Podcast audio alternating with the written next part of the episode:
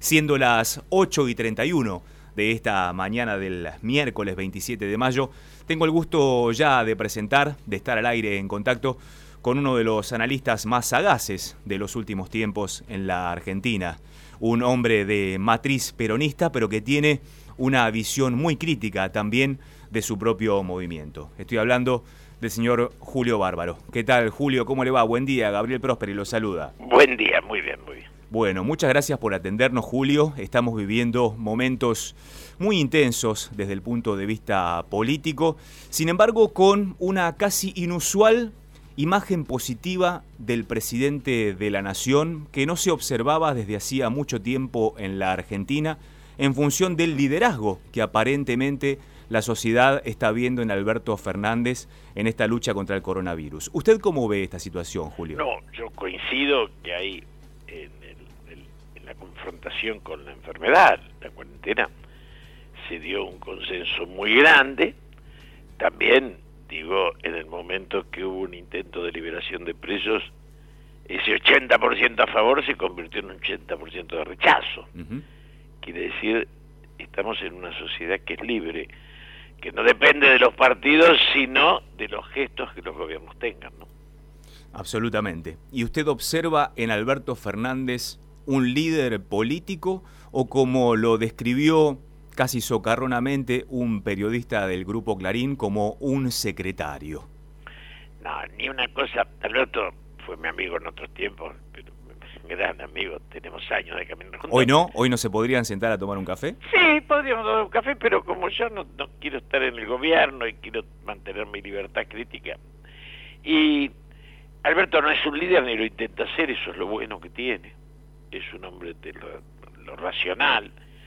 Eh, y por otro lado, tampoco es un secretario, porque, digamos, es un hombre que tiene su propia capacidad de resolución eh, me parece que eh, en el medio de eso, los liderazgos se dan cada tanto. Nosotros inventamos líderes que no tenemos, hicimos líder a Macri, a De la Rúa.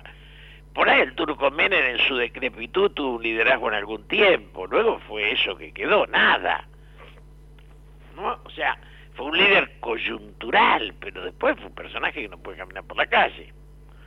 Entonces, digo, hace tiempo que no hay liderazgo en la Argentina tuvo un liderazgo Néstor y Cristina, este, pero un liderazgo que si asumimos bien las cosas es un liderazgo de fractura, con mucho favor y mucho en contra, ¿no?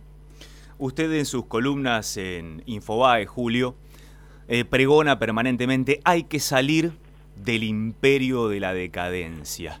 ¿Cómo se hace?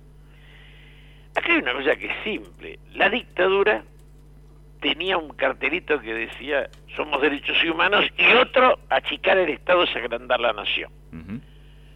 Yo vivía en un Estado maravilloso, que no era solo el de Perón, era el de Perón, el de Ilia, el de Frondizi, hasta el de Onganía. Digo, hasta el de la Noce. La Argentina era un país con 5% de pobres, con un Estado... Luego vino Caballo y los muchachos que los mandaron de algunos lugares a vender el país privatizaron lo que no había que privatizar. Este cuento que me dicen que antes no había teléfono, no. Si se inventó el, celular, lo inventaron las privadas. Toda una payasada. Nosotros teníamos un Estado propietario, las rutas las hizo el Estado y las regalaron a los privados. La Argentina es una sociedad en la cual a la cual se la ha saqueado y se ha enriquecido una multitud de personas yo digo siempre, alguien tiene que escribir el libro de los ricos de los últimos 30 años. Arriba de 500 millones de dólares. ¿Cuántos hay? Miles. Esos miles son los responsables de la pobreza que hay del otro lado. El problema es que esos 500 millones de dólares no están acá. No, no, lo que pasa es porque nos vendieron. Nos vendieron el cuento de que si les liberábamos la, la ganancia, íbamos a liberar la creatividad. Y es lo de la frase de Duhovne Cristina tuvo una sola virtud que no dejó mucha deuda, y él ir al fondo a pedir para afanarse lo que quedaba. Mm. Porque ahí, de, ese, de esa deuda del macrismo, no queda un hospital, no queda una escuela, no queda una ruta, no queda nada, nada. Se la llevaron. Nosotros tenemos un sector que se enriquece desmesuradamente y no deja acá ni un centavo. Eso es el dólar negro, eso, eso es, esa es la sociedad. Ahora, sociedad todavía no lo estamos enfrentando, ¿no? Estamos hablando con Julio Bárbaro, es un gusto tenerlo en Próspera Mañana. Julio, también en sus columnas usted habla con cierta reminiscencia y melancolía, por supuesto, de hay que retornar a aquella imagen para hacer grande a la Argentina del abrazo entre Balbín y Perón. Pero claro, hoy ¿quiénes serían protagonistas de un abrazo de semejante calibre en la Argentina? Primero, cuando Alberto se junta con este, la red de Kicillof, da un gesto, y eso no se puede negar. Digo, hoy cuando salen algunos de derecha a salir a, enfrentar a la cuarentena, lo tienen a Rodríguez Larreta de ese lado y eso da una, una solidez política. Ahora, de ahí hacer una síntesis, la Argentina no tiene un rumbo que nos pongamos de acuerdo todos en cómo se sale. Esa síntesis, yo digo siempre, me siento descendiente de Borges, pero también de discípulo. Borges y discípulos son dos elementos centrales de mi Argentina. Mi generación tendría que haber hecho la síntesis, no seguir peleándose. Entonces, la superación de esta grieta, cuando esta chica Vallejo dice esa tontería eh, de que se van a quedar con un pedazo de esa empresa, yo le recuerdo que Oscar Parrilli es el miembro informante de la privatización de IPF, que la traición a la patria más grande de la Argentina, y en eso estaban Néstor y Cristina.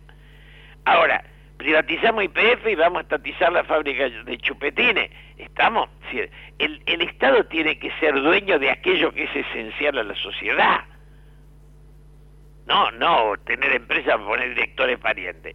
Algún día vamos a tener que decir el Estado argentino no nombra más un solo individuo como empleado porque yo había hecho en el 74 un proyecto de ley que prohibía en la Argentina nombrar un solo empleado público. Y me acuerdo que decía, cada ministro tendrá 40 individuos que entran con él y se van con él. Cada secretario 30. Tiene una lógica. Porque si no, yo entro de ministro, nombro 40 parientes, 30 conocidos y te dejo al Estado 70 para mantener. ¿Hoy qué rol tiene Cristina Fernández de Kirchner? ¿Es una mujer que está en la cocina, en la mesa chica de Alberto Fernández, o usted cree que está como monitoreando la situación y más cerca del devenir de Axel Kisilov en la provincia? Yo no lo sé, para ser serio no lo sé. Yo hubiera preferido. Cristina derrota a Macri con una soltura importante. Yo me acuerdo que yo decía en televisión ni Macri ni Cristina pueden ser presidentes, el que se corra gana. Macri es un enano, no se podía correr de nada porque es ese personaje que ahora desapareció. Pero Cristina tenía una pasión por la política. Ahora, ella para mí se equivoca en esto que hacen con la justicia. Cristina tendría que haber convocado a la grandeza para trascender como pacificadora. Como expresión de la cámpora no va a trascender. Porque el sectarismo lleva una nueva derrota no, digamos, hay que salir. Yo insisto en un tema que es doloroso. Vivimos entre dos fracasos. El de Macri es un fracaso terrible, pero el de Cristina también es un fracaso. ¿eh? Si no, no hubiera ganado Macri. ¿Qué es Axel Kisilov? Alguien que habla en exceso. pero bueno, a veces me parece Pero me refiero a como personaje político que, primero, es un joven que llega a ser ministro de Economía de la Argentina, nada más y nada menos. Luego, es un hombre que, estando en el riñón muy cerca de Cristina Fernández de Kirchner, prácticamente no tiene causas con la justicia y esta semana que pasó se cayó la única que tenía por enriquecimiento ilícito. Y de golpe y porrazo se convierte en el gobernador de la provincia de Buenos Aires con más del 50% de los votos. Es decir, Kisilov es un fenómeno político en sí mismo. Sí, pero comete, primero, comete dos errores fundamentales. Uno, hablar en exceso sin contenido, que lo digo con todo respeto. Para mí es transparente y tiene buena voluntad. Y segundo, pelearse con su anterior gobernadora porque eso no le sirve a nadie, ni a él tampoco. Entonces me parece que esos dos conceptos son los que lo ponen a él en una picota de debate, que tiene el consenso, como lo tuvo Vidal. Mire, acá, si los argentinos no nos damos cuenta que el apoyo masivo es pasajero, no vamos a entender nada. Yo ya me... En mi generación estuvo Carlos Grosso, estuvo Pino Gordón, estuvo Chacho Álvarez, Macri, María Eugenia, todos llegan a unos picos maravillosos y después caen de... En Turcomen se llenaba plaza, hoy no pudiera tomar un café porque le tiran botella. Digo, eh, escúcheme, lo, el poder es pasajero y el prestigio es más pasajero todavía. Entonces, lo que puede ser es usted es un jefe de una secta, de un grupo. ¿Qué es Cristina? Si expande, si sale de la cámara y lo agranda, se pone a hablar con gente que no piensa como ella, da un salto de calidad. Si se circunscribe a estos fanáticos, a los Berbisky, a los Zafarroni, a esos personajes menores, iba a terminar siendo jefa de un pedacito, de una secta. Entonces, tal, siempre el desafío. Y Alberto también. Alberto puede ampliar o puede achicar. Hay momentos que amplía y hay momentos que achica. Hay una tercera pata, justamente en esta entente de, gobierno, Alberto Cristina y Sergio Massa. ¿Qué es Sergio Massa hoy y a futuro? No, no sé, no sé, no, no me animo a decir nada. No entiendo qué es, no entiendo qué no entiendo qué busca. Yo no entiendo. Creo que si Alberto se consolida es Alberto y si Alberto le chinga va a haber una posición separada de ellos. No la veo por adentro. Es decir, Sergio Massa está por conveniencia en este momento en el gobierno buscando su espacio desde aquí, viendo si esto crece, cómo se ubica y si esto no crece y como usted dice, se desbarranca, el apartarse para seguir un camino como líder de lo que quede del peronismo, algo por el estilo. No lo veo así. Yo no le veo... Eh, he estado cerca, he cenado con él, he charlado. Creo que Sergio no elige la, la vocación de estadista. Y, entonces es un peleador de abajo que no sabe dar el salto de calidad para, para ascender. Entonces, ¿qué le vamos a hacer? Es así.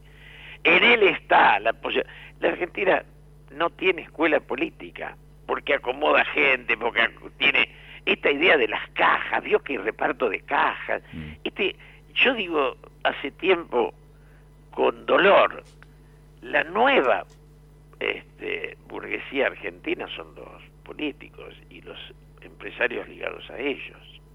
El Estado es más rentable que lo privado hoy, y lo privado maneja el Estado para su negocio. Mm. En esa situación, si no hay quien piense el futuro colectivo, no hay destino. La Argentina me crié en un país con 5% de pobres, habito en un país con 50% de pobres. Si no nos ponemos a discutir eso, todo lo demás es ridículo. Nunca había visto yo un caído en la calle hasta que no viajé a Nueva York. Hoy apabullan. Yo insisto en un concepto que para mí es claro. Fuimos a Europa. Son países donde todos están adentro. Nos enamoramos de Estados Unidos, de Miami donde el rico es muy rico y el pobre es miserable. Son dos modelos distintos. Esa es la verdadera división ideológica, no si son más de izquierda o más de derecha. Si querés que estén todos adentro o querés que la mitad. Por eso ahora se la agarran con el Papa, con el populismo, con el peronismo. Ya los ricos quieren matar a los que los miran mal. Ya quieren el prestigio, pero para tener prestigio tendrían que haber sido en Ford, fabricar. Estos son intermediarios, almaceneros, no hay prestigio del intermediario.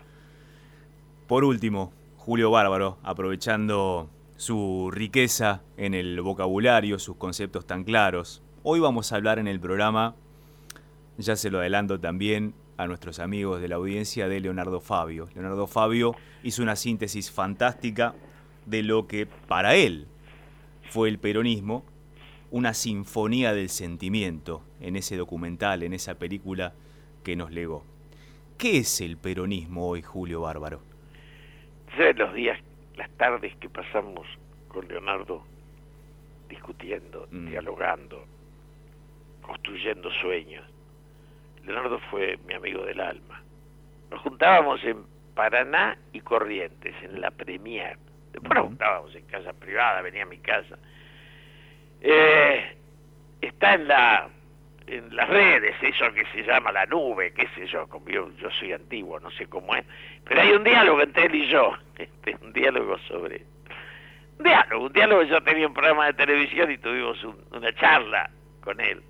También tuve alguna charla con Cristina de ese programa. Pero, Leonardo, eh, el peronismo es una etapa del desarrollo de la conciencia nacional que termina con la muerte de Perón. ¿eh? Después, yo digo, después de la muerte de Perón es un recuerdo que da votos. pero no es un contenido ideológico. Eh, cuando el kirchnerismo vende IPF hace una traición al peronismo, no se olvide. El kirchnerismo no es la superación del peronismo, sino en alguna medida su degradación. Ahora, aclaro esto. Alberto es más que Cristina y que Macri, pero no alcanza todavía para hacer lo que la Argentina necesita. Julio Bárbaro, en Próspera Mañana, un lujo que nos hemos dado. Muchas gracias, Julio. Gracias.